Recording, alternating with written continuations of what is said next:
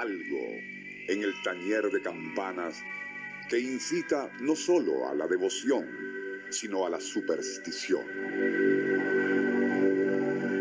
Desde la más remota antigüedad, su sonido siempre estuvo vinculado a lo místico e incluso mágico. En el medioevo se pensaba que las campanas de iglesias, igual a las de cementerios, estaban dotadas de poderes sobrenaturales. Era costumbre hacerlas tañer durante velorios y entierros con el fin de alejar al fantasma del difunto de los alrededores. En el pontificial romano, aún se recomienda tocar campanas para expulsar espectros alocados de los camposantos. Por otra parte, y en ciertos lugares de Europa, siempre se ha creído que las brujas odian y temen a las campanas consagradas en templos y capillas.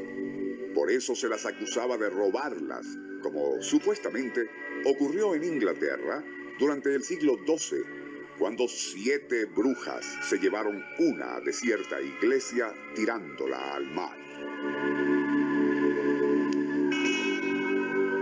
Se cuenta que en noches de tormenta se podía escuchar el tañer de aquella campana bajo las aguas. Nuestro insólito universo. Cinco minutos recorriendo nuestro mundo sorprendente. Una producción nacional independiente de Rafael Silva. Certificado número 3664. La campana más antigua del mundo, hallada cerca de Babilonia, data de hace 3.000 años y excavaciones arqueológicas descubrieron otras 80 de bronce ocultas dentro de un gran caldero y no muy lejos de las ruinas de Nimrod, ciudad destruida por los medos en el año 612 a.C. Las campanas de mayor tamaño que se conozcan están en Rusia, donde una de ellas, conocida como Tsar Kolokol y fabricada en 1733, mide 7 metros. Tan gigantesca campana jamás llegó a tañer pues en 1737 un gran incendio destruyó sus soportes, haciéndola caer. El impacto fue tal que se le rompió un enorme pedazo de 11 toneladas.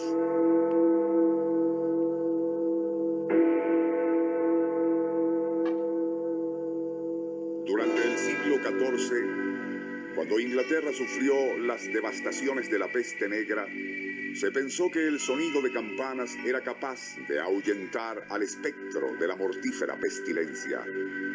Casi 300 años más tarde, Sir Francis Herring, en su obra Reglas e Instrucciones para la época de contagio por plagas mortíferas, confirmaría aquello al aconsejar que las campanas de ciudades suenen con frecuencia pues con ello el aire se purifica.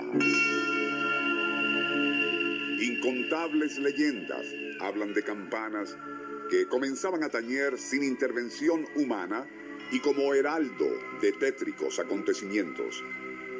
Alejandro Dumas, en su obra Relatos de viajes por el sur de Francia, cuenta que en 1407 se escuchó el sonido de una campana justo antes de que se hundiera un antiguo puente sobre el Ródano.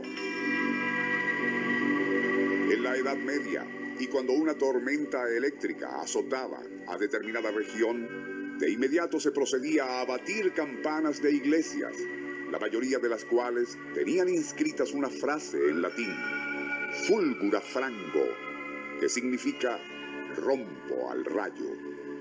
De igual manera, cuando se instalaba y bendecía a una campana, el evento era celebrado con piadosas ceremonias y grandes banquetes.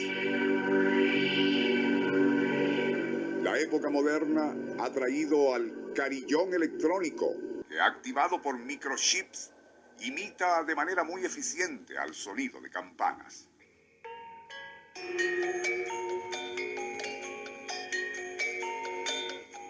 esa tecnología admirable jamás podrá sustituir al sonoro timbre de los genuinos campanarios y mucho menos al misterio y romance que siempre ha estado vinculado a estos.